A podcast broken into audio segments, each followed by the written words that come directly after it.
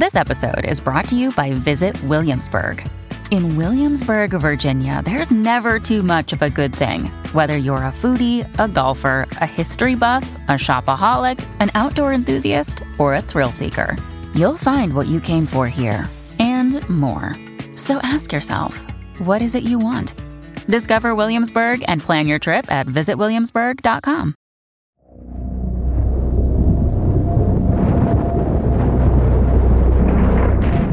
Há bilhões de anos era um só. Do um se tornaram vários. De vários se tornaram alguns e desses alguns um tanto se perdeu. Outro deixou de existir e alguns só existiram mesmo no nosso imaginário. Sim, estamos falando da Pangeia e as suas grandes ramificações ao longo do tempo.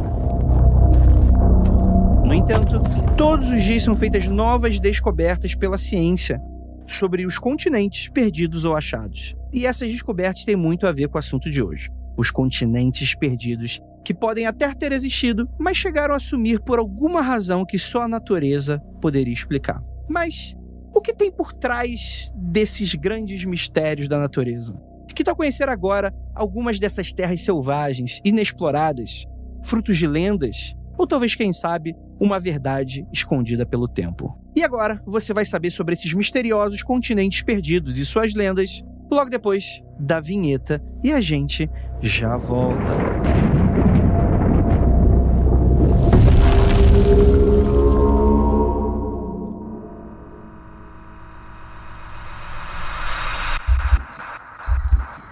Não há nada de errado com seu áudio.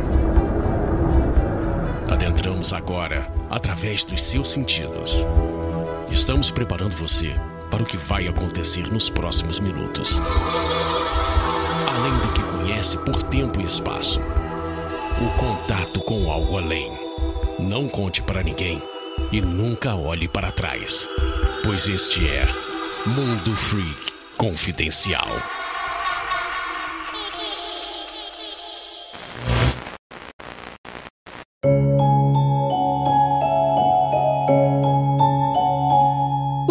Belas noites, queridos ouvintes. Está começando mais um Mundo Freak Confidencial. Eu sou Andrei Fernandes, habitante da longínqua terra imaginária de Jacarepaguá City, e chamei aqui três meliantes, cada qual de sua própria terra prometida, fantasiosa e imaginária. Primeiramente, diretamente do continente de Belfor Roxo, Rafael Jacaúna. Olá, boa noite, pessoal. E vamos descobrir por que os continentes afundaram. Quem foi que furou a lateral deles e eles naufragaram nesse oceano de meu Deus? Os anões cavaram fundo demais, né? Acharam que começou a sair vazar água, né? Aí como já era, fundou. Temos aqui também, vindo diretamente da Rússia brasileira mítica, nossa queridíssima Gabi Larroca. Eu gosto que se algum dia o continente do Paraná ou de Curitiba afundar é porque se afundou sozinho, né? Porque é uma desgraceira que, olha, só só rindo para não chorar mesmo. Ó, eu vou falar que eu daria meus pêsames, mas o Rio de Janeiro tá indo pro mesmo processo e vou dizer, já vai estar, tá, sacanagem. Vamos lá.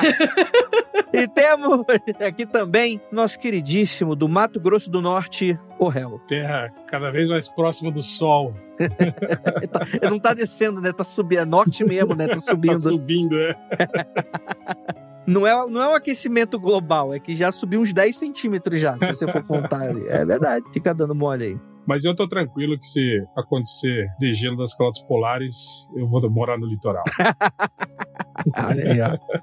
Eu fico imaginando, finalmente será que Belo Horizonte, Minas Gerais, será tomado pela água? Teremos, porque eu tenho muitos amigos surfistas de, de Minas. Dá um beijo aí pra eles. Antes da gente continuar esse papo, eu preciso dar um recadinho aqui para você. Primeiramente, agradecer você que tá escutando esse podcast. Você sabe, a gente sempre reforça todo episódio, arroba Mundo Freak em todas as redes sociais, tirando o Twitter, que é arroba Mundo Underline Freak como você já sabe. E eu tenho uma notícia maravilhosa para dar para você que é o seguinte: batemos 100% da meta da campanha de financiamento para o podcast especial que estamos preparando, chamado O Ruído.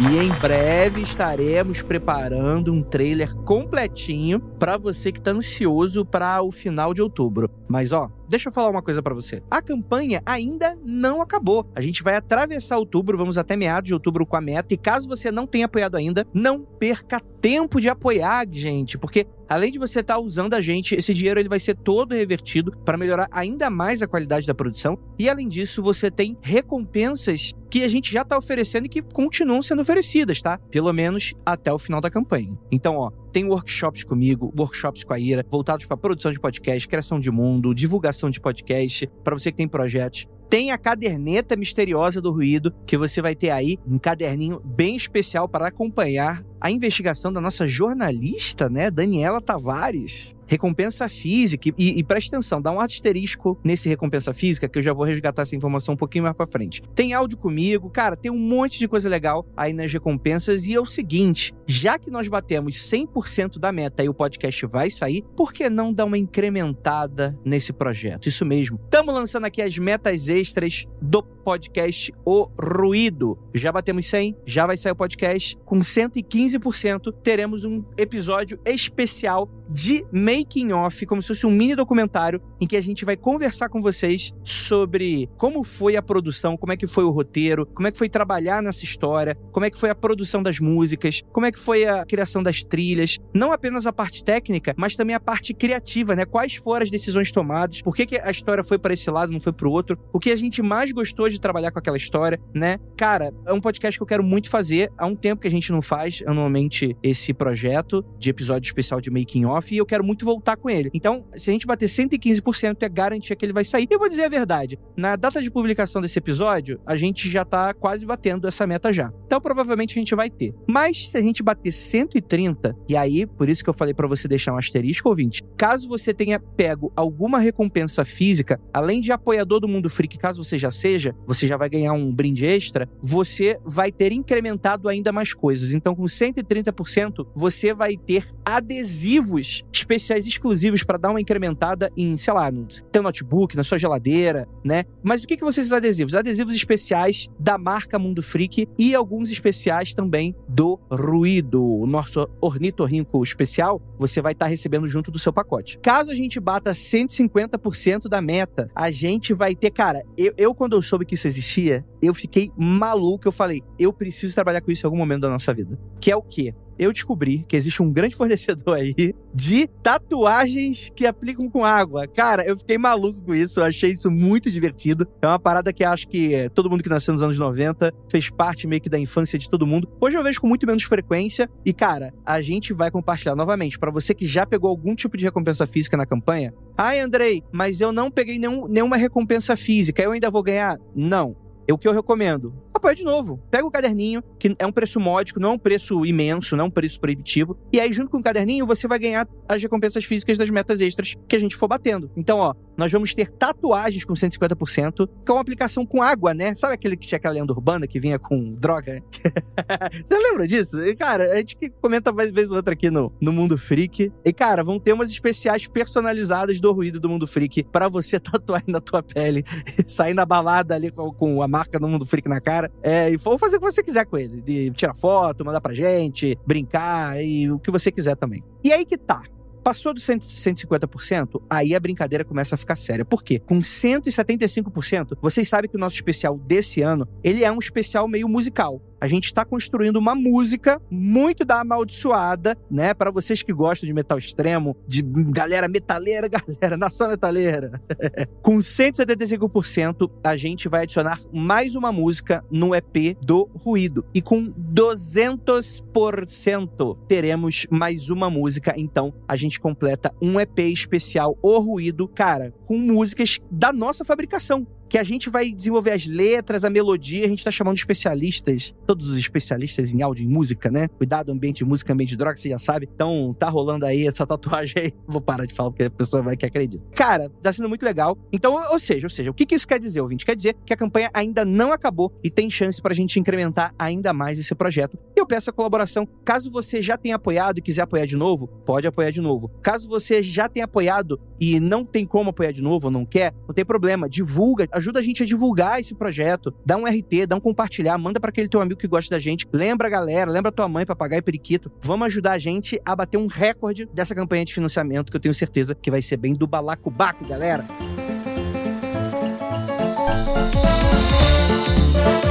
Agora um anúncio especial. Avisei pra você semana passada que teríamos um evento em outubro, não do Aconteceu Comigo, não do Magicando, mas do Mundo Freak Confidencial. Evento ao vivo presencial que vai ser uma grande festa temática de horror. Isso mesmo que você está escutando. Não vai ser até assim, a gente está desenvolvendo ainda, desenhando como é que vai ser exatamente esse evento, mas vai ter muita coisa legal e a gente já vai deixar aí a venda de ingressos para vocês, que a gente vai ter a nossa primeira atenção festa à fantasia do Mundo Freak. É isso mesmo que você escutou, ouvinte. E, e, ó, não fica com medo, você pode fantasiar, que tipo, você imagina, você vem fantasiando, não tem mais ninguém fantasiado. Não, todo mundo vai ter que estar tá na fantasia, no prumo, senão não entra. Não tem importância se for simples, se for complexa, mas para você, que pô, pós-pandemia, se ainda tá, tá, aquela coisa meio, ah, eu saio para onde? O que, que eu faço? Eu queria encontrar amigos. Galera, vocês vão estar tá indo num evento onde todo mundo tem um assunto em comum, que é o mundo freak. Então, tipo assim, você quer dar ideia naquela gatinha, no, daquele gatinho, naquele gatinho, você já fala, e aí? Você gosta de podcast? você gosta de Mundo Freak? E é basicamente todo mundo, não tem ninguém que pode não negar. Todo mundo vai, vai concordar com você, todo mundo vai construir com você. Então é isso. Vai estar no ar agora, no post desse episódio, vai lá no mundofreak.com.br, no post desse episódio, vai ter o link do Simpla. Também vai estar aí abarrotado nas nossas redes sociais o início da venda dos ingressos para nossa primeira festa A Fantasia. Mesmo esqueminha, vai ser lá no bar e apresentação Nossa Merda, que a gente já tá fazendo há bastante tempo, né? Então é um lugar que a gente sabe que é super responsa, super legal, pertinho do metrô Marechal Deodoro. Vai ser um sábado, dia 28 de outubro. Eu quero você, sua abóbora, aí no Mundo Freak, para você se divertir, dançar, curtir, encontrar os seus freaks favoritos. E é isso. Então, assim, muitos anúncios, mas vamos para esse episódio que ficou maravilhoso. Não quero mais tirar o tempinho de vocês, então vamos voltar para a conversa. Bora lá.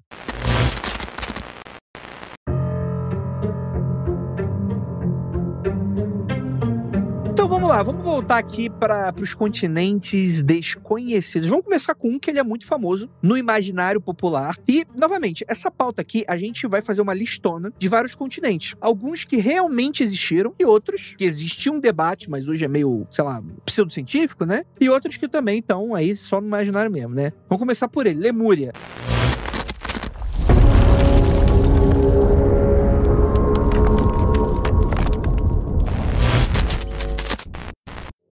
When you need mealtime inspiration, it's worth shopping Kroger, where you'll find over 30,000 mouthwatering choices that excite your inner foodie. And no matter what tasty choice you make, you'll enjoy our everyday low prices, plus extra ways to save, like digital coupons worth over $600 each week. You can also save up to $1 off per gallon at the pump with fuel points. More savings and more inspiring flavors make shopping Kroger worth it every time. Kroger, fresh for everyone. Fuel restrictions apply.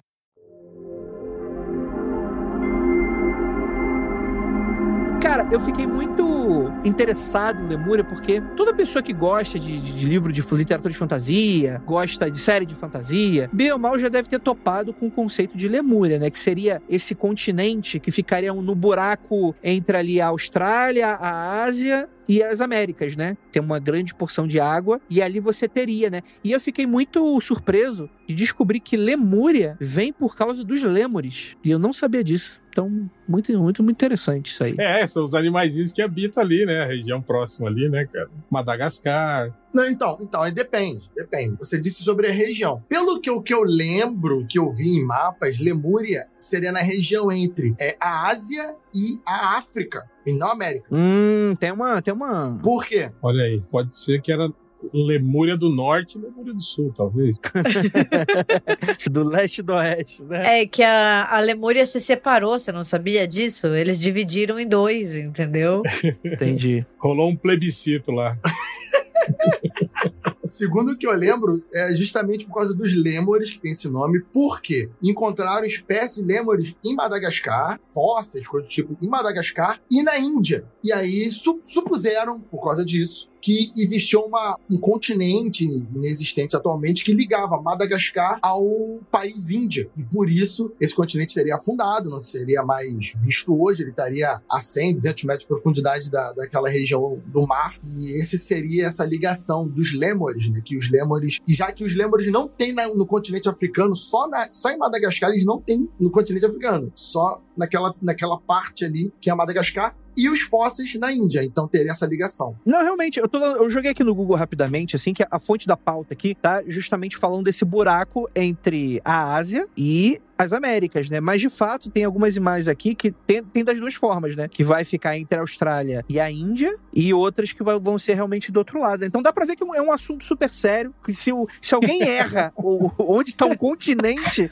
é porque talvez ele de fato nunca tenha existido. Não, as fontes são muito precisas, entendeu? Quando você vai ver onde, onde a galera localiza, assim, é uma precisão maravilhosa. Sim. Em defesa da, da, da lemúria do buraco entre a Austrália e a costa das Américas, se você traçar ali a, a rota das, das ilhotas todas ali, ó, tipo Havaí, desce aqui, Páscoa, depois as ilhas ali do, do, da costa australiana e faz mais sentido, entende? Tem mais terras ali, né? Uhum. Pequenos pontos de terra de ilhas nesse, nesse buraco aqui do que ali no, no, no buraco entre a África e a, e a Austrália. Inclusive ali eles dizem que tem outro, né? Outro que é o a Adria, né? Sim. Que fica ali, né? A Adria pegaria um, um triângulozinho, um vértice entre ali a Europa, a África e a e assim a Europa ibérica, né? Que tem um tem um vérticezinho ali bem da Itália, né? Tem um onde está a botinha da Itália ali. Ficaria, só que a Adria existiu de fato, né? Você tem realmente vestígios de um continente que teria existido há milhões de anos atrás, né? Mais ou menos, mais ou menos, né?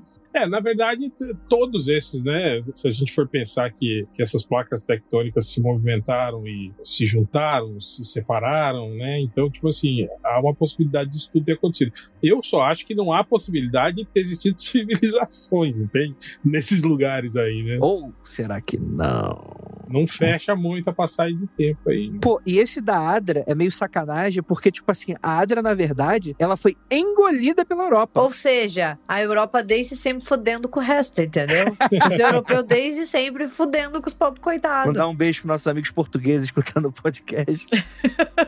Quer dizer, então, bem graças a Deus que eles não terraplanaram a gente pelo visto aqui, né? Que aconteceu com a Adria. Eu pessoalmente acho que, tipo assim, que, que aumentou muito esse tipo de pensamento de continente sumindo em um grande cataclisma por conta de Alexandria, né, cara? Depois do terremoto lá que fez uma parte inteira da cidade submergir, né, no mar, assim, né?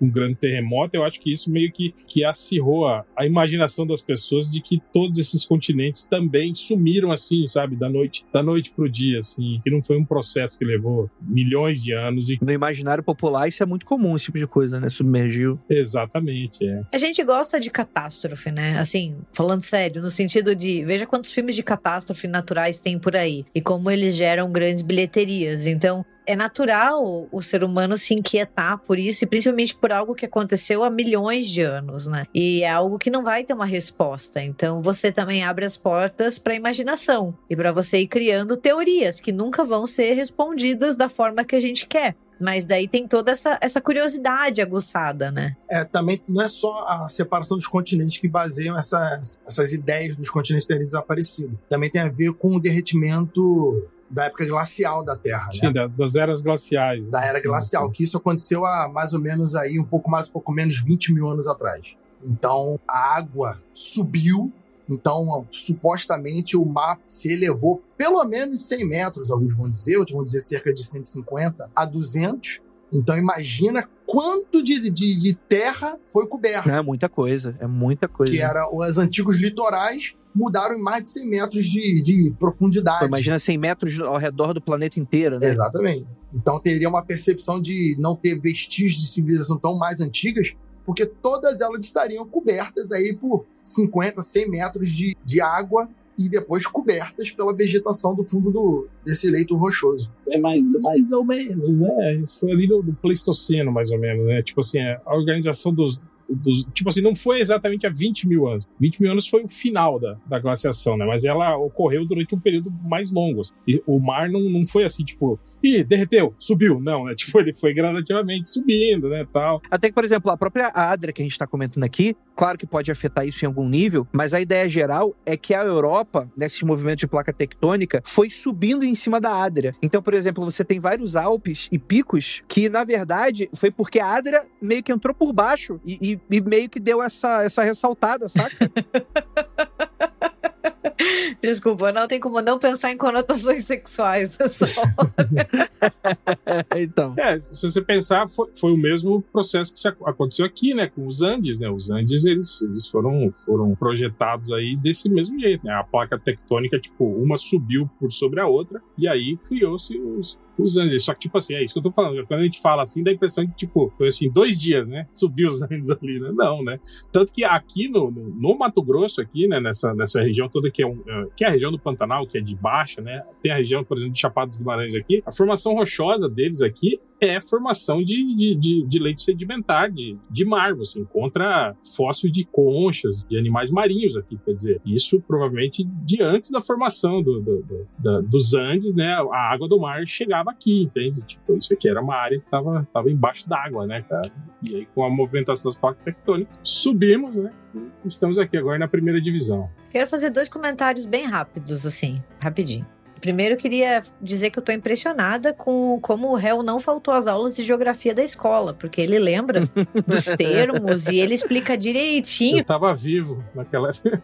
E eu, assim, gente, eu sou péssima pra essas coisas, assim, sério, péssima. Não, não, não contem comigo pra esse tipo de coisa. Mas eu acho importante porque a gente tá tão acostumado a pensar nas coisas de uma maneira muito rápida e até numa narrativa mais interessante que parece que as placas da noite pro dia, né, vieram, ou assim, que a Europa veio e engoliu. Sim. E é um processo longo e muito chato, né? Se a gente for pensar assim, demorou muito tempo. Então, daí nem tem muito o que se falar sobre. Sim, sim, sim, sim. É, são processos até que, tipo assim, você vê que animais próximos, né? De continentes próximos, você vê que tem um buraco ali, como próprio a questão de lemúria aqui, né? Agora é interessante porque eu gostaria de adicionar isso, porque tem essa mítica que o réu comentou do, do, do continente perdido que some da noite pro dia, mas eu acho que eu gostaria de salientar que um pouco dessa mítica de existir continentes perdidos é algo que surgiu nos últimos séculos, né? Nos últimos dois séculos, na verdade, né? Que a gente conseguiu ter alguns achados arqueológicos. que, Tipo assim, arqueologia não é uma parada que existia há 600 anos atrás, né? Você tinha, sei lá, tipo, você entrava numa igreja que 600 anos atrás, os malucos pegavam um fóssil de mamute, montava igual a cabeça deles, e isso ia falavam, saíam falando que era um ciclope, né? Essa história todo mundo conhece, né? Sim, Então, a sim. arqueologia um pouco mais séria, com um pouco mais de coisa assim, a gente tá falando aqui dos últimos dois, três séculos, talvez, né? Então você vê que existe um pouco dessa coisa. Opa! É, então, por exemplo, a- essa teoria da Pangeia, por exemplo, é algo relativamente recente, não foi há mil anos atrás que tiveram. Tudo isso é fruto de pesquisa, ciência que foi se comprovando como ciência ruim. Então, por exemplo, Lemúria, em algum momento, foi uma proposta, uma suposição científica válida. Até o momento que não foi mais. Então, a questão é, ficam os maluquinhos que continuam achando, né? Ou talvez existisse, né? Por exemplo, eu gosto de, voltando para Lemúria aqui, a gente não pode deixar de citar a Blavatsky, né? A Blavatsky, ela foi uma personalidade esotérica, construidora da- do movimento teosófico, né? Inclusive, a teosofia é algo que existe até hoje. Não sei se daria para considerar uma religião organizada, mas seria uma série de doutrinas filosóficas, místicas, ocultistas e tal, né? Tem magicando sobre teosofia? Cara, a gente cita bastante Blavatsky durante vários, mas eu acho que ainda não tem. Tá devendo. É porque a gente tem que chamar um teos... é teosofista, um teo... teósofo, não sei o que, que, que é um teosofista, Pra falar lá, né? Porque senão a gente vai só falar bobagem, né? O que também não é um problema, visto que é um mascando. É, Mas, cara, é muito interessante porque isso tá dentro da literatura esotérica, porque Atlântida também vai estar dentro da literatura esotérica, porque não apenas o esoterismo tem algo que existe até hoje, mas que também foi muito famoso do século XIX para 20, que foi essa história. E, cara, essa eu vou falar uma parada aqui, ouvinte. Você com toda certeza ouviu isso em algum momento da sua vida, seja da religião que você pratica, seja algum movimento tradicional que você faz, até mesmo movimento político, que é essa porra de raça pura. Que é, é, você tem movimentos de eugenia, que vai influenciar o nazismo e coisas nesse sentido. Isso aí era meio que moda há 100, 200 anos atrás. De você buscar essa origem mítica da raça, né? Hoje em dia tá meio que, né, voltando aí uma galera aí com essas ideias É, então. aí, né?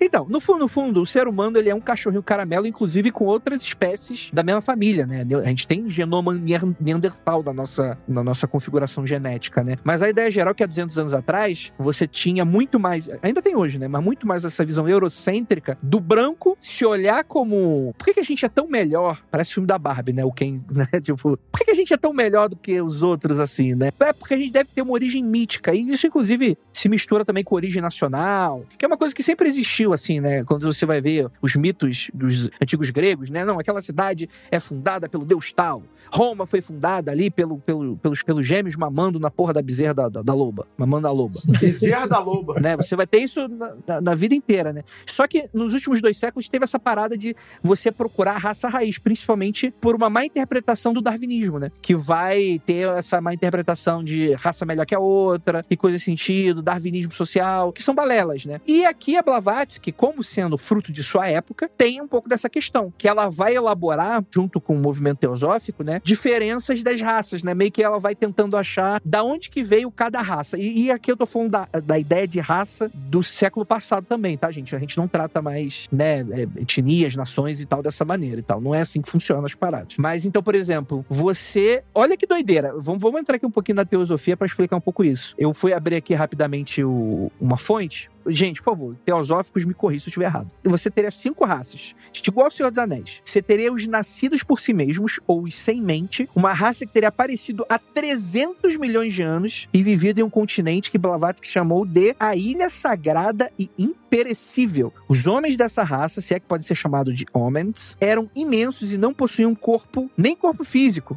Eles eram seres etéreos, nem mente. Reprodução ocorria por cissiparidade, algo semelhante como ocorre com amebas. Como não era uma raça imortal, ela não desapareceu, apenas converteu-se na próxima os nascidos do suor. Aí tu vê, galera, a mitologia esotérica do- dos dois, dois séculos atrás é selvageria, vambora. Os nascidos do suor, ou os sem ossos, eles teriam vivido em um continente chamado Hiperbóreo. E é interessante, porque Hiperbórea É do Conan? não é Ciméria, é Conan? Hiperbórea é outro, eu acho. Ah, é verdade, verdade. É, é Conan. Não, é iboriana. Era iboriana que eles falam. do- Iboriana. Era iboriana, é. O do Conan é iboriana, o continente é Ciméria, é isso aí. Isso aí. Aqui, é, mas você vê que te influenciou pra caralho vários autores pulp essas paradas, né? Ma- é, o Robert J. Howard, ele tem um personagem anterior ao Conan, que é o Cool, o Conquistador, que ele era Atlante, né? E era nessa, é- era tipo assim, sei lá quantos mil anos antes do Conan, né? Essa história se passava, e era uma época que tinha a Lemúria, tinha Atlântida, tinha todos esses outros continentes aí na, na parada, né? E tinham nações e guerreavam e não sei o quê. Era igualzinho à era do Conan, mas era muito tempo antes. E aí, esses nascidos do suor, já nessa raça aparece uma, uma ideia de mente mais rudimentar. No entanto, ainda não havia uma ponte entre espírito e a matéria para a mentalidade. Seja lá o que porra isso signifique, mas você imagina que tá tendo uma construção filosófica aqui, né? Ao final de seu período de evolução da raça, converteu-se na próxima raça, que é a raça do ovo.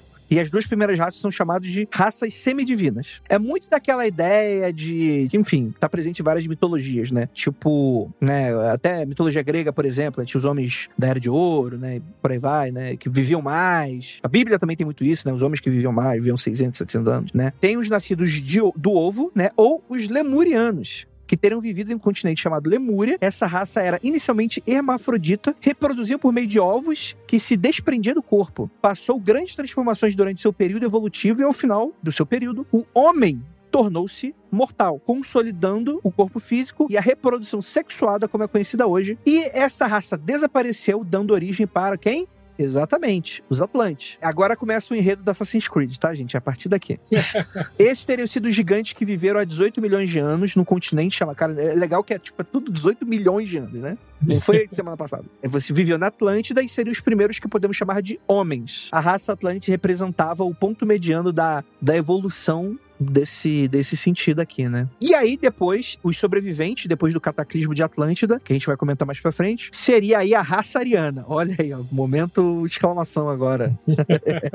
Mas essa, mas essa raça ariana aí não seria aquela raça ariana dita no, no, nos indianos? É, é, é, é, eu acho que é essa aí mesmo, é essa aí mesmo. É que, tipo assim, o nazismo, quando ele vai falar de raça ariana, não é, não é essa raça ariana que a gente tá falando. Mas é óbvio que existe inspiração. É, é, na verdade, é isso que eu falar, é, é chupinhado dessa aí, na verdade, né? Porque o, o nazismo, na verdade, foi isso. Foi uma grande colagem de diversas né, outras filosofias aí que deu origem a. Sim, tem bastante Nietzsche, né? Um monte de coisa assim, né? Sim, sim. Inclusive, eu ia falar que, que, que, tem, que tem um movimento forte também, hoje, de extrema-direita na, na Índia, né, cara? De, Sim. que tá reforçando novamente aquele sistema de castas, né? Eles estão tentando retornar tudo aquilo, né? Que, que, que a galera. Então, tipo assim, tem um fascismo por lá também, né, cara? Que aí mistura com o nacionalismo, com o anticolonialismo, né? E tal, né? É, cara, é uma parada muito louca, assim. A gente, a gente identificar esse tipo de, de, de movimento que a gente só conhece aqui pelo Ocidente, né? Lá, tipo assim, ele, ele ganha outras. Na outras variedades. É até, até É, é. É até perigoso uma, uma interpretação rasa. Sim, exatamente. Porque às vezes, por exemplo, tipo assim, a gente vai falar, pô, é uma galera anticolonial. Fala, pô, legal, são bacana. Fala, não,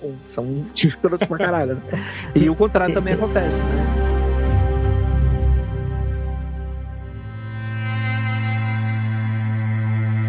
E aí eu achei muito engraçado que a gente tem um continente que ele nasceu no século XXI, né? Que é a Zelândia. Porque ele surgiu depois da Nova Zelândia, né?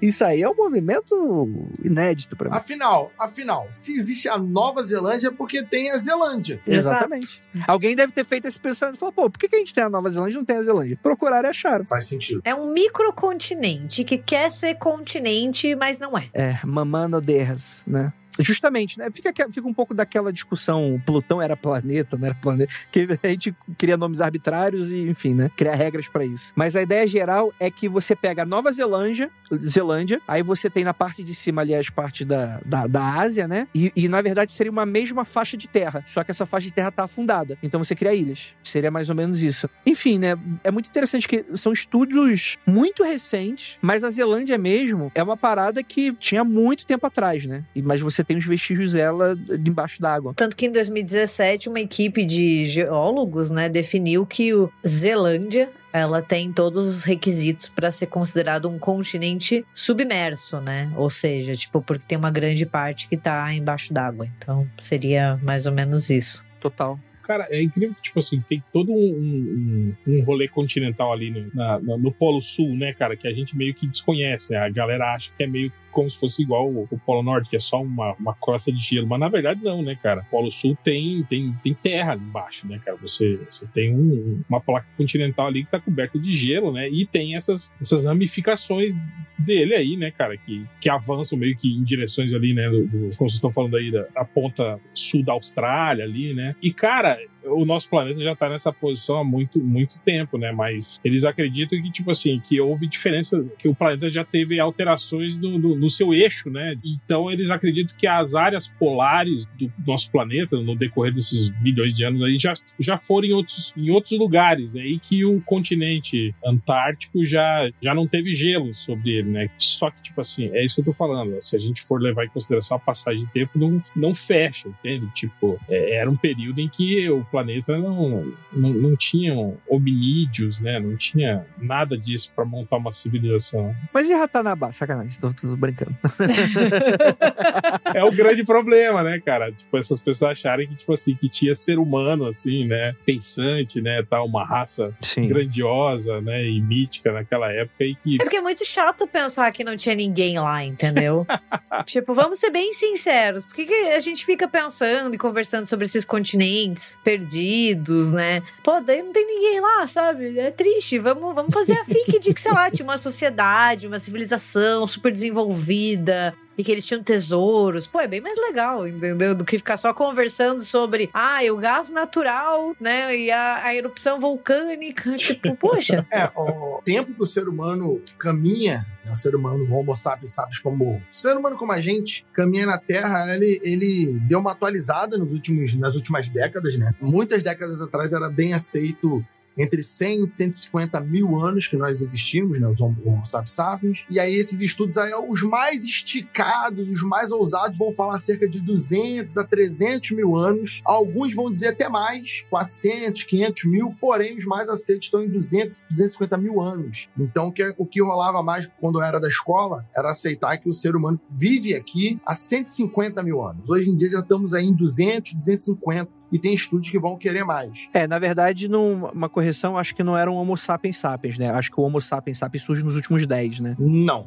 Não? não, é esse mesmo. É o Homo sapiens sapiens? É igual a gente, o mesmo, mesmo ser humano. Ah, mas se, o, se tira um sapien ainda é homem também, né? Tá um homo, homo, né? Homem sapien, o homo sapo, o, o homem que veio do sapo. E aí que nós, que nós existimos na mesma época, é, con- convivemos com Neandertal, com outras espécies e tal. Isso aconteceu há 30 mil, 40 mil, 100 mil anos. Isso também são estudos bem aceitos hoje em dia. Então, essa ideia de civilizações existirem há mais tempo do que a nossa, porque a nossa civilização, gente, tecnicamente, historicamente falando, que começou a produzir produzir escrita, começou a produzir escrita assim mesmo, cuneiforme, a primeira escrita que é aceita na história, né? E tá ignorando, sim, desenhos e pinturas rupestres? Sim, porque se encaixaria em outros tipos de estudo. Mas, mas, esse, essa civilização que nós conhecemos vai surgir lá no Oriente Médio, não ser humano. Tô falando civilização, cidades, fazendas, coisa do tipo. Tem coisa de 10 mil anos. Em 10 mil anos saímos de, de criar escrita para ir pra Lua. Então, muita gente vai pensar justamente isso. Caramba, o ser humano existe na Terra há 200 mil anos. Ficou 190 mil anos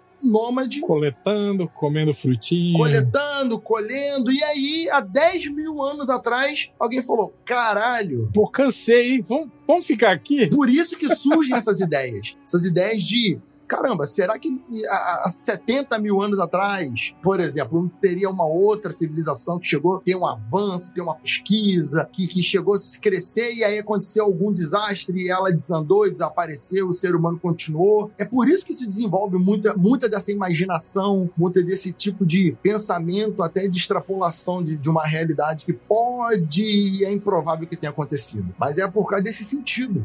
Perfeito, perfeito. Esse foi o TED Talk de Rafael Jacomani. do Homo sapiens. Vocês são os caras de pau. Não, adorei, adorei isso aí. Mas, tipo assim, já 70 mil anos, ok, entende? Alguém imaginar isso. O problema é quando começa a imaginar que foi há milhões de anos atrás. Não, entende? é, não. A parada de Ratanabá, a parada de Ratanabá é nitidamente de alguém que não entende nada de biologia, nada de história, nada de nada. E aí o cara jogou um número, 500 milhões. Porra. Não, mas é, é o rolê de quase todas essas, esses contos sobre, sobre civilizações em continentes perdidos tem esse mesmo problema. Então, não é só Ratanabá, cara. Tipo assim, Ratanabá eu acho que foi, foi, foi um problema que eles foram. Eles recuaram até demais, né? Eles recuaram num período em que não existia animal na Terra ainda. Era só. É, é, é que, tirando a teosofia, a maioria dos rolês sobre continentes antigos não diz necessariamente que tinha civilização. Diz que tinha um continente perdido. Que tem um continente perdido. Ah, depende para quem você pergunta, bicho. É, exatamente. É, exatamente. É, mas é. exatamente, exatamente. Vai depender. Tinha assim, eu lembro. Fiz uma projeção astral no centro do Rio de Janeiro. Ele me atacou com a cimitarra. Foi isso.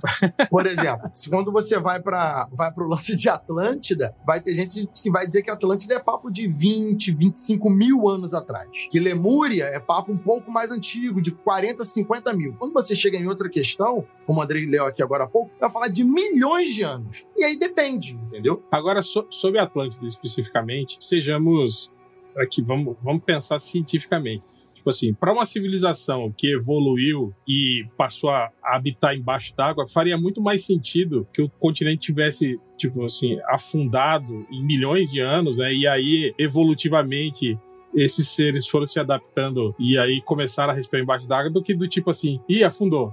De onde para onde afundou. E aí, no dia seguinte, eles aprenderam a respirar embaixo d'água e pronto, continuou a civilização embaixo d'água.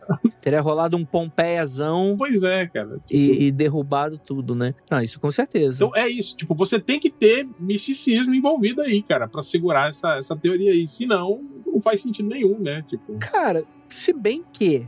Se bem que. Lá vem.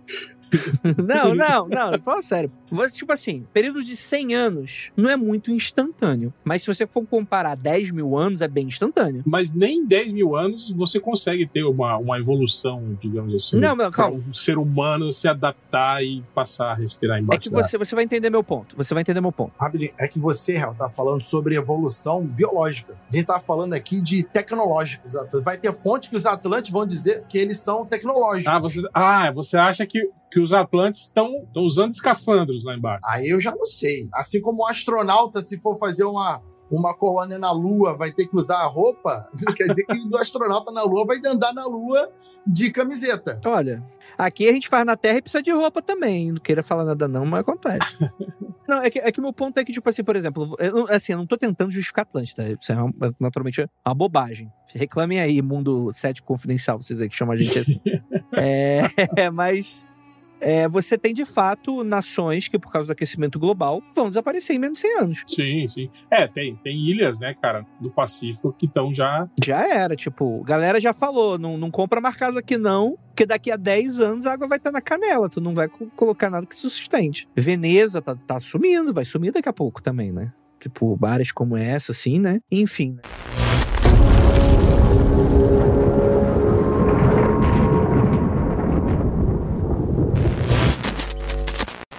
Another day is here, and you're ready for it. What to wear? Check. Breakfast, lunch, and dinner? Check. Planning for what's next and how to save for it? That's where Bank of America can help.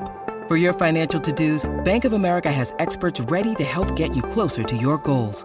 Get started at one of our local financial centers or 24-7 in our mobile banking app. Find a location near you at bankofamerica.com slash talk to us. What would you like the power to do? Mobile banking requires downloading the app and is only available for select devices. Message and data rates may apply. Bank of America and a member FDIC. A gente tem o continente, que esse eu nunca tinha ouvido falar, o Sundaland. E eu gostaria de perguntar, Rafael, você conhece o Sunda? Sabia que ia essa pergunta. Ah, pouco previsível, né? Que sonda? o Sunda de Sundaland, pô. Ah, não. O que que acontece? Exploradores e cientistas começaram a medir e mapear os mares ali do Sudeste Asiático, lá pro ano de 1870, então tem bastante tempo. E eles notaram lá e colocaram mais sondas e por aí vai, né? Colocado mais sundas. Mais sondas, né? Eles mandaram mais sondas. Caralho.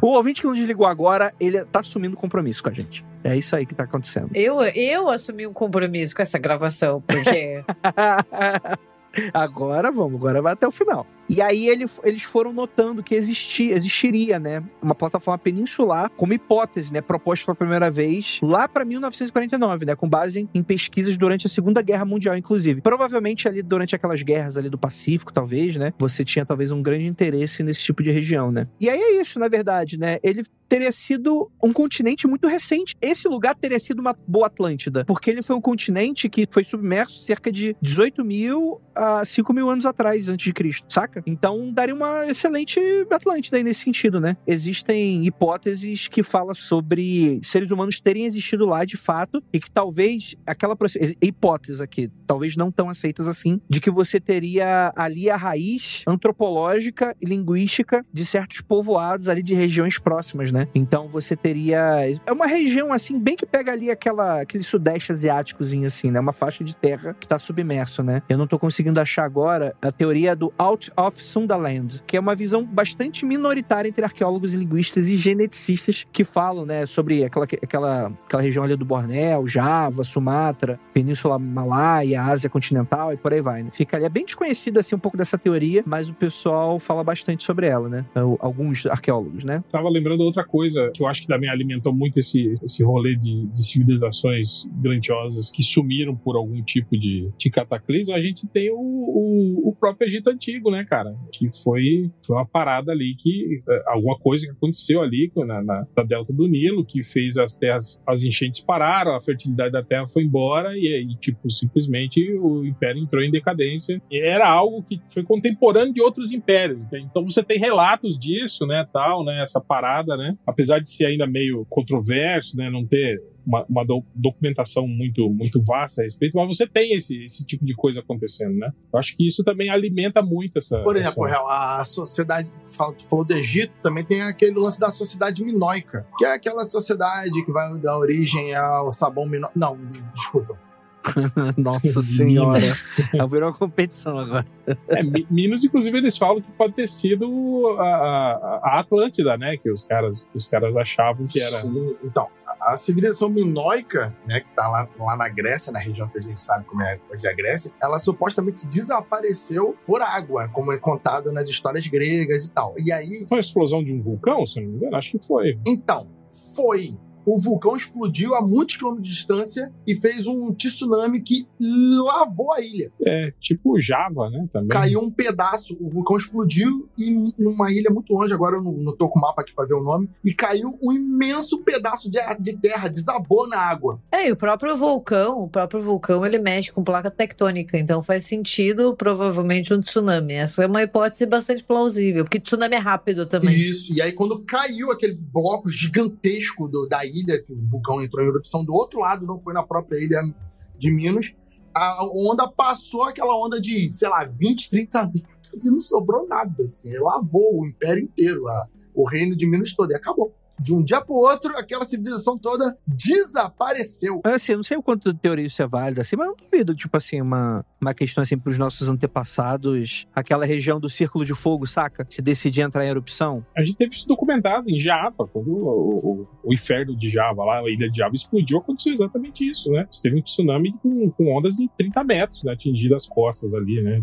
E, e, praticamente povoados sumiram, né? Foram pulverizados ali por causa dessa, dessa, explosão. Eu vi um relato falando que, tipo assim, quando o vulcão explodiu e liberou aquela massa central dele da explosão, que levou cerca de 10 minutos para a água reocupar o espaço da, da explosão. Caralho. Você tem ideia do, do tamanho que foi. Os barômetros identificaram o som da explosão, tipo, na Europa, o som foi tão alto que ele deu a volta no globo três vezes. Tipo, seus barômetros registraram o, o, som da explosão três vezes, cara. Porque as ondas sonoras circundaram o planeta três vezes, assim, né? Do, Caralho. Do tamanho da intensidade, assim. Não, e tem relato, tipo, 60, 70 quilômetros do foco da explosão, tipo, janelas estourando, essas paradas, assim, foi um troço absurdo, assim. Acredito que em Minas tenha sido, se não nessa intensidade, talvez até maior, então é, é, é perfeitamente possível, sim, que, que, que, tenha acontecido, civilizações terem ido pro pau nessa época, né, nesse local aí. Eu vi um documentáriozinho numa dessas National Geographic da vida, que era justamente o cara procurando indícios de, de tipo assim, da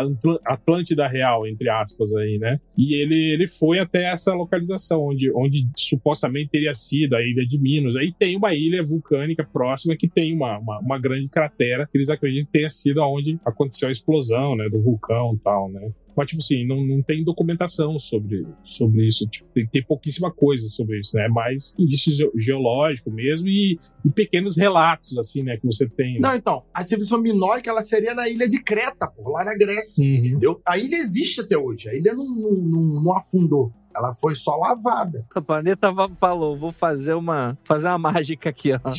Sumir, né? Foi isso que aconteceu. Foi um caixote tanto. Aquela supostamente seria o maior reino da época que dominava ali a, a região e de um dia pro outro sumiu. Então, eu agora eu entendi por que, que tem essa correlação com a Atlântida, né? Pode ter sido então uma inspiração mesmo, de, de certa maneira, né? É, e, e, isso que eu tô falando, mas tipo assim, se você imaginar que é uma ilhota, né, cara? Agora, você imaginar um tsunami que seja capaz de cobrir um continente inteiro e, e, tipo assim, ele permanecer submerso depois disso, tipo assim, não faz nem sentido física e geologicamente falando, entende? Para aquela massa de, de terra estar tá fora da água e para tipo, não basta só você jogar um balde d'água em cima dela para ela se submergir, ela teria que afundar literalmente, né? A placa tectônica dela teria que, que, que recuar, baixar, né? Para a água ocupar aquele espaço, né? E outra, se a água está ocupando aquele espaço, em algum outro lugar essa água vai, vai, vai, ser, vai ter que se deslocar de algum outro lugar para lá, entende? Então você teria os litorais das regiões próximas todos seriam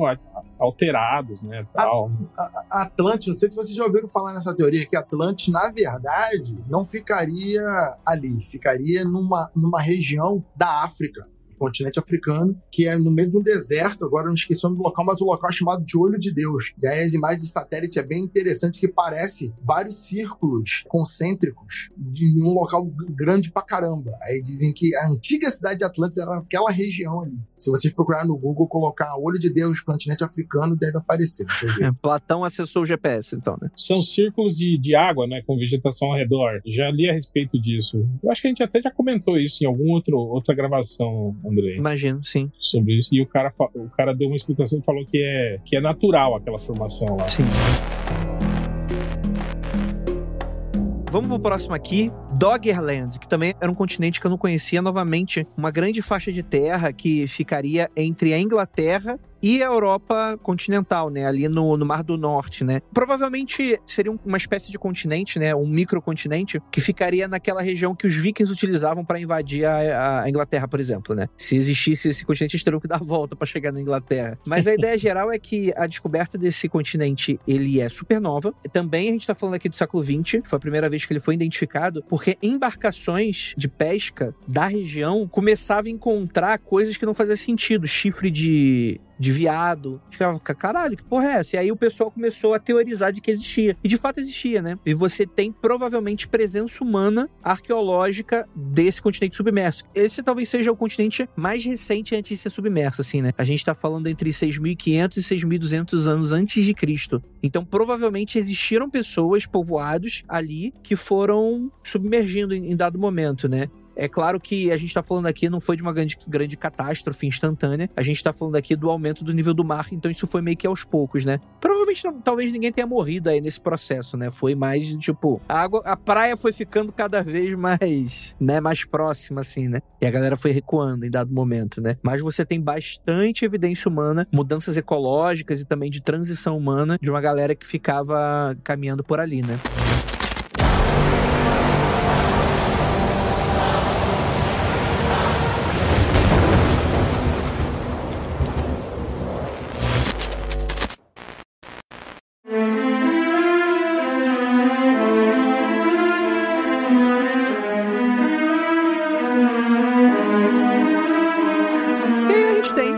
Famosa de todos, né? Atlântida, né? Que inclusive se tornou sinônimo, né? Quando a gente quer falar sobre um continente perdido, a gente fala ah, é Atlântida de tal região, né? Ah, é Atlântida da Ásia, Atlântida não sei das quantas, né? Que para quem não sabe, da onde que vem essa parada? Atlântida não tem qualquer registro histórico que essa parada tenha existido. A gente está falando das alegorias de Platão que é o Timeu e Critias. Esse é o registro histórico. Não, tudo bem, mas.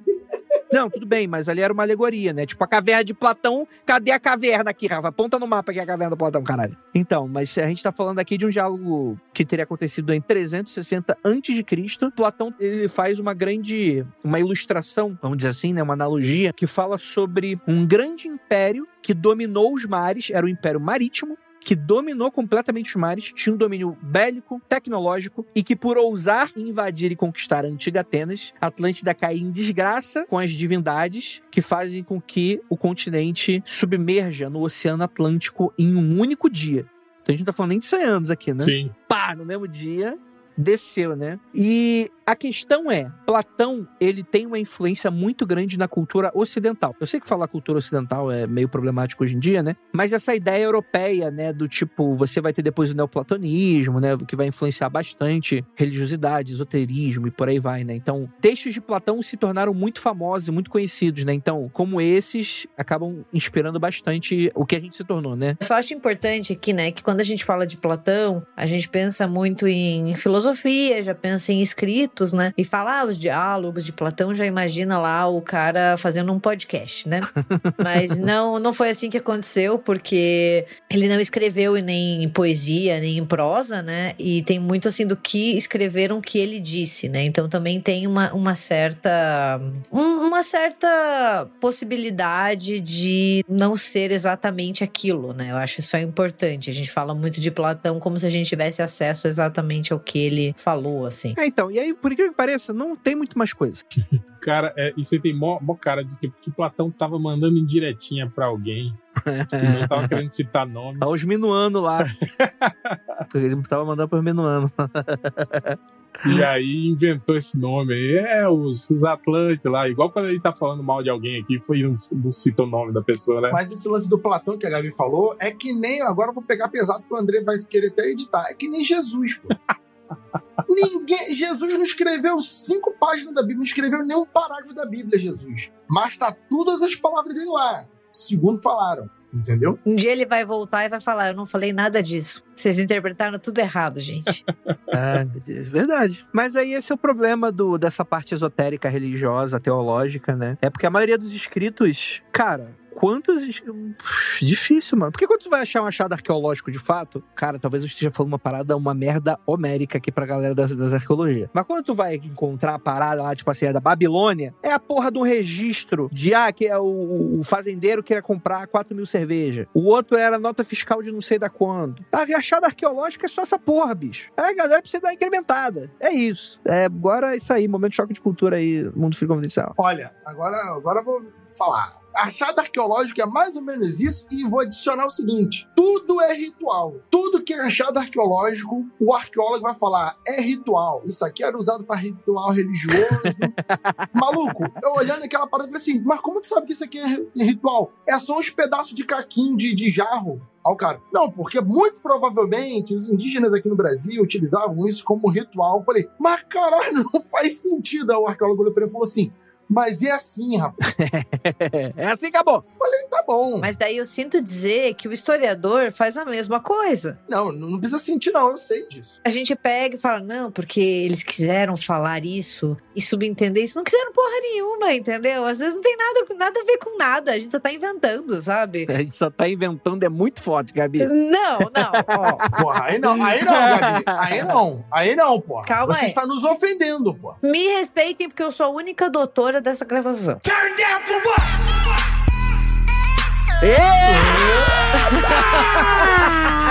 Tem que ter doutorado pra falar merda? Agora? Não sei. Não, mas falando sério, eu sempre comento isso, né? Ai, mas o que, que será que quis dizer isso? Gente, às vezes não quer dizer nada, entendeu? Às vezes a gente quer muito que diga ou que responda algo e não vai responder, entendeu? Sim. E às vezes nem tudo que foi deixado significa ou impacta muito, assim, sabe? É, no- o inventar é uma palavra forte, ok? Mas, sabe, é, às vezes é, é muito uma interpretação, é muito você ali tentar unir um- uns pedaços de um quebra-cabeça que tá faltando alguma coisa que você não vai achar, porque você não vai completar, entendeu? Então você tem que ver metade da imagem, metade do que você tem, né? E, e trabalhar com o passado, seja da arqueologia, seja história, é muito isso, né? E às vezes é chato, porque não responde o que a gente quer. Não, mas é isso, Atlântida, né? Eu acho que deveria, a gente poderia fazer, inclusive, um episódio falando sobre Atlântida, porque tem muito material pós das pessoas tentando interpretar o que deveria ser isso. A construção fictícia, a construção esotérica, por aí vai, né? Hein, Andrei? Hum. Sobre o lance de Platão e Solon, olha aqui, ó. Eu achei aqui, ó. Ele fala que a lenda de, de Atlântida aparece pela primeira vez em Platão, que se baseia nos escritos de Solon, que era um legislador grego, de 150 anos antes do Platão. Tipo assim, então o Platão já estava falando de uma história que tinha sido o Que ele ouviu por aí. é, que o Solon falou. Aí olha só o Solon. O Solon, por sua vez, disse que ouviu a história de Atlântida de sacerdotes egípcios Caralho. quando ele viajou ao Egito. e que os sacerdotes disseram para ele que a razão pela qual os egípcios respeitavam os gregos, né, os atenienses, era porque há nove mil anos antes da época de Solon, a Atlântida invadiu o continente da Europa e da Ásia e os atenienses, tipo assim, prestaram socorro a eles e venceram os, os atlantes numa guerra. E aí por isso que eles respeitavam e eram gratos aos, aos atenienses, aos gregos e tinham relações cordiais com eles nesse período. Então, tipo assim, tem, tem muito de, disso também, de que é uma lenda criada para você, é, tipo assim, Exaltar, talvez. é, e também, tipo assim, meio que gerar uma diplomacia que tem um, um lastro divino, sabe? Tem, um- tem uma parada. Porque depois ele fala sobre isso, né? Sobre, sobre a partilha de, te- de terra entre Deus e, e- e- entre os deuses, e, e aí Poseidon tomou posse da Atlântida, e aí a, ele manteve a- os habitantes da ilha embaixo d'água, entende? Tipo assim, essas pessoas que, tipo assim, como forma de punição, né? Por terem. Então tem toda uma parada, né, mítica depois, né, disso, mas, tipo assim, tem muito cara de ter sido um, um- um conto, tipo assim, sabe, pra, pra, pra valorizar a relação comercial entre os dois impérios ali, sabe? Do tipo, olha aí, a gente tem um, tem, um- tem um passado glorioso aí, né, que, que, que abençoa nossas relações aí, né, cara? O que faz total sentido, né? Você procurar uma, uma origem heróica ou mítica, né? E daí, a partir disso, você também tem, olha, a gente ajudou nós como guerreiros, tem toda uma questão também, assim, que, que cabe bastante. Mas eu acho que a melhor maneira de você saber mais sobre Atlântida é no filme Atlantis, o Reino Perdido, né? É um verdadeiro clássico documentário. Caso você queira descobrir mais, assista Atlantis, o Reino Perdido, porque tudo que você precisa saber tá ali. Cara, eu amo esse filme demais. Eu tenho uma dó que, ele- que esse filme foi um flop desgraçado, mas eu adoro esse filme. Eu acho muito legal. Muito bom. Nossa, eu lembro que eu fui assistir, eu fiquei vidrada, vidrada. Essa também é a galera do terror dos bissexuais aí, né? Tem todo mundo, você sofre com todo mundo aí também. Não tem um que não, que não pega. Cara, esse aí é pra galera dos anos 90, hein? 2000. Quem jogou Mu Online? Sentiu o continente de Mu. Eu pensei em Cavaleiro Zodíaco. Ah, é verdade. Mu de Ares, né? Tem o, o Mu de Ares, o Cavaleiro de Ouro. Mas a gente tá falando aqui de coisa boa, Gabi. Não, ninguém te chamou aqui, não. Não, mas a gente descobre que o, governa o governador de Mu era o Mu de Ares, entendeu? tá, meu Deus do céu. Vamos lá. Olha o doutorado aí, ó. Vamos lá. É, é que, gente, meu cérebro, ele, ele pifou depois que eu assisti o filme do Cavaleiro Zodíaco. Com toda certeza, ninguém tem dúvida. Eu perdi alguns neurônios no processo, entendeu? Nunca mais foi a mesma. Agora, uma coisa aqui, André, você reparou que o, o, o continente de Mu fica onde ficava a Lemúria, e talvez Lemúria. Olha aí, verdade, né? Vai que. Vai, é que não, calma aí, mas é a Lemúria do, do, do leste ou do oeste? Que a gente tem que descobrir isso hoje.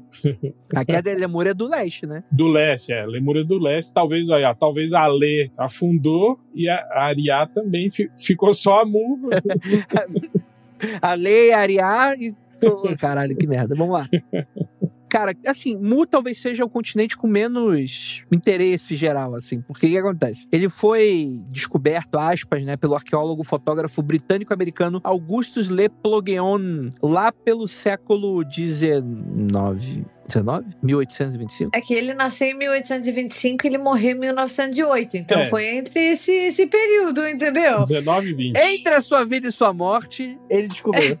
Entre ele ter nascido em 1825 e ele ter morrido em 1908, ele identificou a terra de Mu. Mas olha que interessante, ele era um estudioso da civilização de Yucatán. E ele afirmava que o Yucatán era uma civilização anterior à da Grécia e à do Egito. E foi aí que ele teria proposto um continente ainda mais antigo da onde teria vindo essa galera. Mais pra frente, né, a gente tem um nome posteriormente identificado como a hipotética terra da Lemúria. Então o réu tem razão. Olha aí. Existe um diálogo entre os dois continentes em dado momento, né? Então, o Churchward, que foi o, o cara que hipotetizou essa conexão, né? Ele é um escritor britânico. Sabe o que eu gosto do, do James Churchward? É que ele é um escritor britânico do oculto, ele é inventor, engenheiro e pescador. O cara é tipo multitarefa, entendeu?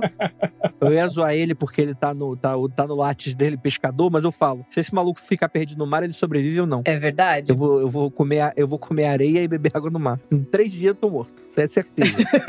e aí ele, ele fala que a massa de terra de Mu está localizada no Oceano Pacífico. Então realmente a gente está falando entre as Américas e a Ásia. E a Oceania ali, né? Naquele cantinho. E aí você tem algumas anotações, né? Que fazem suposições, né? Pô, e, e você viu ali, né, que ele cita exatamente o que eu tinha falado antes lá da Lemúria, lá que fazia mais sentido ali, ó. Mari, a Ilhas Marianas, Ilha de Páscoa, e norte ao sul do Havaí a Mangaia, que é justamente ali, né, aquel- aquelas ilhas que são dispostas né, no Pacífico ali, né. É óbvio que, tipo assim, é muito fácil para um cara do século XIX olhar esses povos e falar, aí, ó, tudo igual. Esse povo aí que tá aqui, ó, na Ilha de Páscoa, que tá, né, nas Ilhas Marianas e lá na Havaí, é tudo a mesma coisa. Vieram tudo, obviamente vieram do mesmo lugar, então aqui era um continente só. Tudo, tudo moreninho igual- né? O, o branco europeu, né? Acho que é a mesma coisa, né? Mas é, é interessante porque esse lugar de Mu ele ocupou bem rapidamente essa, esse posto de pseudociência, óbvio, né? Porque você não tem. Os caras literalmente criaram uma mitologia hiperinterpretando várias mitologias, né? Tipo, ah, Mu teria desaparecido da noite pro dia, né? Bem original, né? Essa ideia. Mas o interessante é que você tem escritos na ficção e aí é, é o que é a parte mais interessante. HP Lovecraft chegou a citar Mu, né, como uma das origens aí de, de vários seres, né? Tem um conto aí, Out of the Eons, né? Tipo assim, seria algo como, sei lá, para além das eras. Eu seria um péssimo tradutor, gente, desculpa. Ai, sei lá, gente, eu, eu admiro muito quem traduz Lovecraft, porque ele inventa umas piras, assim, que são muito difíceis de traduzir. É, olha, eu tiro meu chapéu pra quem traduz. Ele é um cara do século XX que tentava emular século XIX, né? É muito doido isso. Não, pra quem traduz Lovecraft, porque, meu Deus, ele, ele surge com umas piras, assim, que você fica, meu Deus, o que, que esse cara tinha na cabeça? Cara, do nada. De todas os problemas de Lovecraft.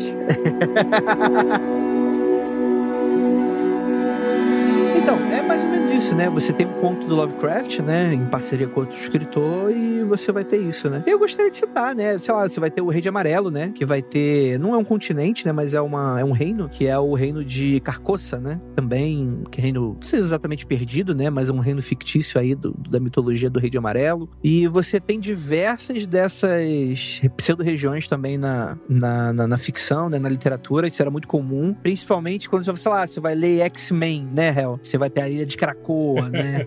Ilha Perdidas, né? Isso é muito comum na literatura pulp, né? Um pouco dessa coisa da mística de seria, pô, King Kong, né? A Ilha da Caveira, né? Você teria essa ilha com aborígenes selvagens e perigosos, dinossauros que teriam sobrevivido. Animais pré-históricos, né? É, tipo, animais pré-históricos que sobreviveram a tudo. Então, enfim, você vai ter essa grande salada, assim, que acaba sendo um pouco da ideia aventuresca, né? Dos grandes exploradores, arqueólogos, né? Era muito comum na, na, naquela época, né? A descoberta, né? Desse, desse tipo de coisa, né? A gente tá falando de um período em que, que ainda não se tinha satélite, né? E era meio difícil você localizar ilhas, né? Hoje não, né? Hoje você né, sabe onde as coisas estão simplesmente com o seu GPS ou olhando no Google, né? Mas e se elas não quiserem ser encontradas, Hel? Olha aí, hein? Já pensou? Você, você tá sendo cético e baseado demais na tecnologia. E se a Terra é plana, isso é coisa da NASA? E se os Atlantes têm tecnologia para esconder, né? A Atlântida do, do Google Earth. Olha Exato. Aí. Viu? Tudo é possível. Ah, pode ser igual Lost, né? Lost, não, Lost era uma ilha, né? Não era. É, não, era um tampão, na verdade, né? Não era uma ilha. Não, então, calma. Mas é, spoiler já do final de Lost. É, ela era o Jardim do Éden, né? Não, ela era, na verdade, a rolha que tapava a maldade de que escapar para o mundo, né? Agora eu só não sei por que, que ela mudava de lugar, né? Se ela tinha a missão de tapar o, o buraco da maldade. Isso é Lost? É. Gente, para mim, Lost, todo mundo tinha morrido e tava no purgatório. não. Até o Papa decidir que o purgatório não existia mais. Eles foram expulsos de lá. Aí todo mundo desapareceu. Isso foi uma piadinha que os caras fizeram no episódio final, que, tipo assim, eles realmente se encontraram no pós-morte e aí foram todos juntos pra sabe lá onde, né? Mas, tipo assim, eles não estavam mortos quando estavam na ilha, entende? Eles tá. se reencontraram no pós-morte, tipo assim, quando o último morreu, eles se encontraram. Ah, né? tá, entendi. Preciso rever então, porque na minha, na minha interpretação rasa de quem assistiu só a primeira temporada, eles tinham morrido. O que acontece é o seguinte: o último episódio se passa todo no nosso lar. é isso. Lembra quando a gente tava na ilha? Porra, demais, né? A ilha realmente juntou a gente, né? Foi Eu isso. gosto muito daquele, daquele meme que é, tudo é um sonho do cachorro. Você não tem aquele cachorro, aquele Sim, Golden que fica correndo, dormindo, assim, tipo, era ele. Ele tava ali do lado do, do, do personagem lá que eu já esqueci o nome. Faz todo sentido. Depois, olha, tem, tem, tem no Google esse, esse, esse final. Tem no, no YouTube esse final alternativo. Final Sonho do Cachorro. Procurem lá. Olha aí, ó, dando spoiler pra todo mundo que tá escutando esse podcast. É isso. Spoiler de Lost tá valendo, né? A gente tá te preservando. Ah, é. Aliás, Lost é, um- é uma série que tá merecendo um revival, né, cara? Podia a Netflix aí produzir, tipo, cinco episódios finais, o verdadeiro final de Lost, né? E explicar realmente tudo que ficou, né? Sem explicar. É bom, é bom pra dar emprego também aquele bando de ator que, de Lost que todo mundo fala, nossa, esses caras aí são bons, né? Vão, acho que vão estourar, né? E sumiu todo mundo, né, cara? Ninguém. Ninguém deu certo, né? Ninguém, cara, impressionante. Não sobrou ninguém.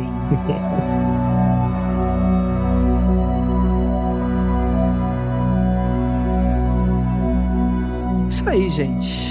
Mais um episódio pra Caixinha Mundo Freak. O que, que você acha, ouvinte? Qual continente que ficou, ficamos de falar? Conte aí nos comentários. Vai ter enquetezinha aí no Spotify, vou ver se eu lembro. A enquete vai ser: Você conhece o Sunda? Sim ou não? Mas você só tem essas duas respostas.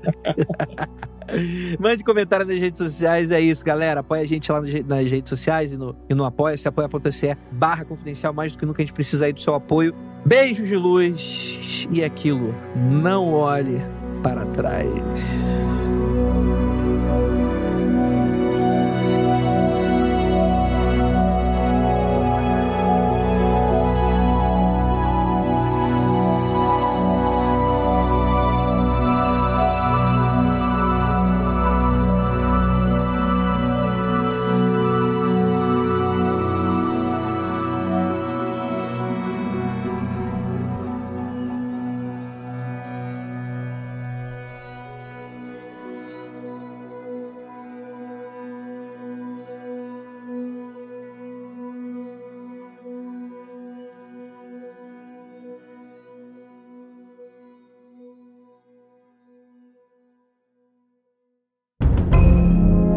Programa foi produzido por Paratopia Podcast Storytelling.